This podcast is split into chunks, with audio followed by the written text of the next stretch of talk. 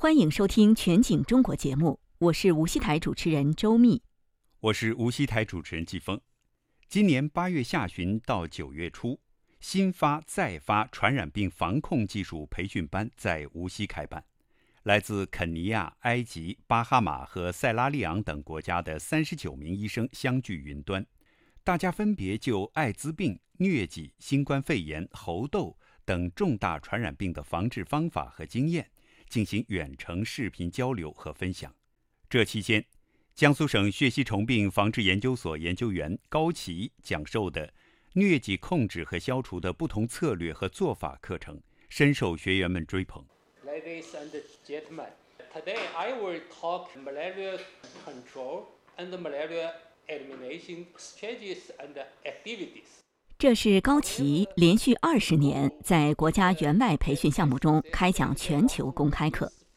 今年六十九岁的高奇从事疟疾防治四十年，经历了中国从疟疾控制到消除的全过程，并为中国消除疟疾发挥了关键作用。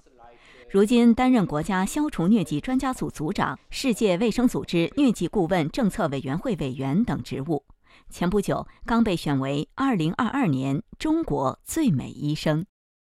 我是疟疾专家，上海医科大学公共卫生专业毕业以后，一直就从事疟疾的研究，一辈子就是搞疟疾。从疟疾的流行病学、免疫学、分子生物学、病原生物学、媒介生物学、实验室现场，甚至临床，包括抗疟药。经历了疟疾诊断、治疗、控制、消除所有的这些工作。疟疾是一种古老的传染性寄生虫病，主要通过蚊虫叮咬传播，至今仍严重危害人类健康，威胁着全球近一半的人口，是联合国千年发展目标中重点防控的公共卫生问题之一。疟疾也曾在中国肆虐数千年，上世纪四十年代，每年约有三千万疟疾病例。新中国成立后，在政府大力支持下，经过七十多年的不懈防控，二零一七年，中国首次实现本地原发感染疟疾病例零报告。二零二零年又连续四年无本地原发感染疟疾病例报告，并建立了有效的快速检测监控系统。二零二一年六月三十号，世界卫生组织正式宣布，中国通过消除疟疾认证。成为全球第四十个消除疟疾的国家，在世界上人口最多的中国实现疟疾清零，离不开中国药学家屠呦呦成功分离的青蒿素，离不开政府免费提供的一揽子基本公共卫生服务，让所有人都可以获得负担得起的疟疾诊断和治疗，更离不开中国各地基层组织构筑的综合防治体系。长期奔走在世界各地疟疾防治及科研第一线的高奇坦率地介绍说：“疟疾曾经是我们国家流行最严重的疾病之一。我们国家有记录的疟疾流行史就有三千年，流行最严重的年发病人数超过三千万。就是在六七十年代的时候，我们江苏省曾经有近一千万的疟疾病人，消除疟疾。”是中国几代疟疾防治人员经过几十年不懈的努力，最终取得的成绩。我是几十万消除疟疾工作人员其中的一员，希望能够在自己有生之年控制甚至消除疟疾。上世纪八九十年代，高奇长期在农村从事疟疾防治，每年五月到十月是疟疾流行季。他和他的同事就会在田野、山林间，甚至是猪圈里，以自己身体做诱饵，在蚊虫频繁出没的夜晚进行诱蚊。他回忆说：“背心短裤、玻璃吸管和蚊笼是他们那会儿的标配。捕捉蚊子的时候，他要持续十二个小时坐在凳子上。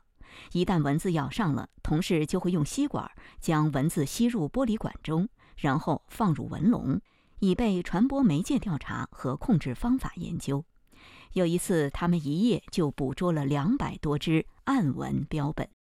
要控制疟疾，首先得针对蚊子。世界卫生组织调查监测蚊子的方法中间有一个非常重要的指标是蚊媒密度，实际上指的是每人每晚或者每小时被多少只蚊子叮咬。这样的话呢，就不得不用人来做诱饵。所以当时我和我们同事在做媒介调查的时候呢，就需要通宵的把胳膊和大腿都裸露出来，让蚊子叮咬。对我来讲，最棘手的是跳蚤。被蚊子叮了还好一点，被跳蚤咬了以后，因为过敏体质，咬的都是包，要一两周这个包都消不下去。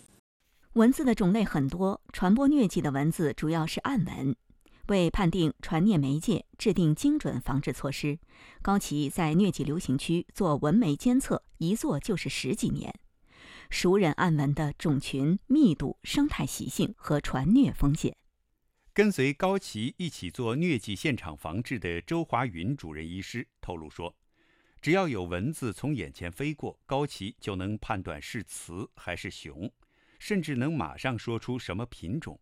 在江苏省血吸虫病防治研究所，经高奇指导建立的养蚊室蚊种传代已经达到六百多代。我们当时做的呢，就是通宵诱蚊，要裸露自己的四肢，引诱蚊子来叮咬。蚊子都是野外的，它可以带有疟原虫，也带有其他一些寄生虫、病毒，有一定危害。经历了无数次的喂蚊子实验，高奇终于找到了新的暗蚊基因鉴别技术，并首次在中国以外发现噬人暗蚊的存在。他还采用新的抗药性恶性疟基因鉴别技术，为排除中国首例报告的埃博拉病毒出血热提供了关键的实验室诊断依据。二零一零年，中国启动消除疟疾行动计划，高奇和他的团队根据线索追踪、清点拔源策略，较早提出了疟疾监测一三七模式。也就是发现疟疾病例后一天内上报，三天内完成病例核实和流行病学个案调查，七天内完成疫点调查和处置。疟疾呢，它是所有人都易感，而且感染了一次还能得两次、三次。传染源是疟原虫，疟原虫我们现在又没疫苗，蚊子又不能把所有虫子给灭掉，要怎么来消除疟疾？我们抓三个核心环节：第一个能够及时发现的传染源。第二个呢，我们及时判定这个传染源是本地的还是输入的。如果是本地的，那么它的传播地点在哪儿？多长时间阻断传播？所以当时我们就采取了这个室内大范围的喷洒杀虫剂和药物浸泡蚊帐这样的方法。我们国家是从二零零三年建立了全国的大疫情网络直报体系，有各个省、各个市县的完整的病例数。当时。国家落实幺三七的质量体系，疟疾发病人数就大幅下降。到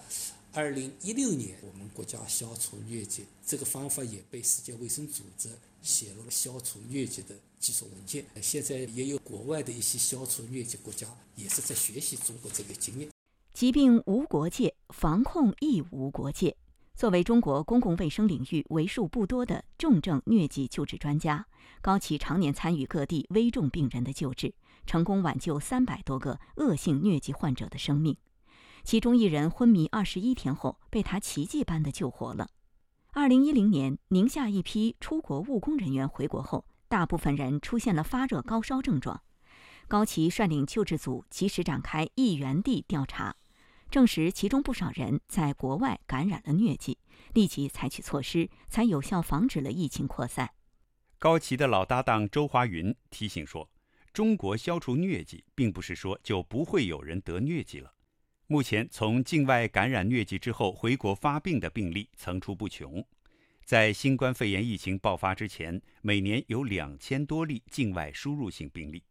我们江苏省。”对外投资也比较多，有许多人呢在非洲或者东南亚这些疟疾高度流行区务工。那么这些务工人员回国的时候，他体内可能就会带有疟原虫，会在肝脏里面发育一段时间，然后再释放到人体的血液里面，达到一定的原虫密度以后，它才会造成我们人体发病。为了帮助国外抗击疟疾，高旗受国家派遣，先后到亚洲、非洲、大洋洲三十多个国家和地区展开疟疾技术培训，讲解重症疟疾致病机理、并发症原因和新型青蒿素类药物使用规范，提高当地临床医生的重症疟疾诊治技能，指导援非疟疾防治中心建设。高旗表示，对于疟疾消除后的防止输入再传播，全球都缺乏经验。他现在正在探索的就是找到适合各国的经济有效的疟疾防治策略，为实现无疟疾世界再出发。我一直讲，蚊子还在，传播条件还在，输入病人还在。你一旦放松，卷土重来是非常容易的。就是消除后我们怎么办？最近这一两年，我们专家组在制定消除后防止输入再传播的技术文件。消除后防止输入再传播任重道远。以上您收听到的是由无锡台为您制作的录音报道：高奇消除疟疾的新征程。主持人季风、周密，代表记者张燕，编辑王涛。感谢大家的收听，我们下次节目再会。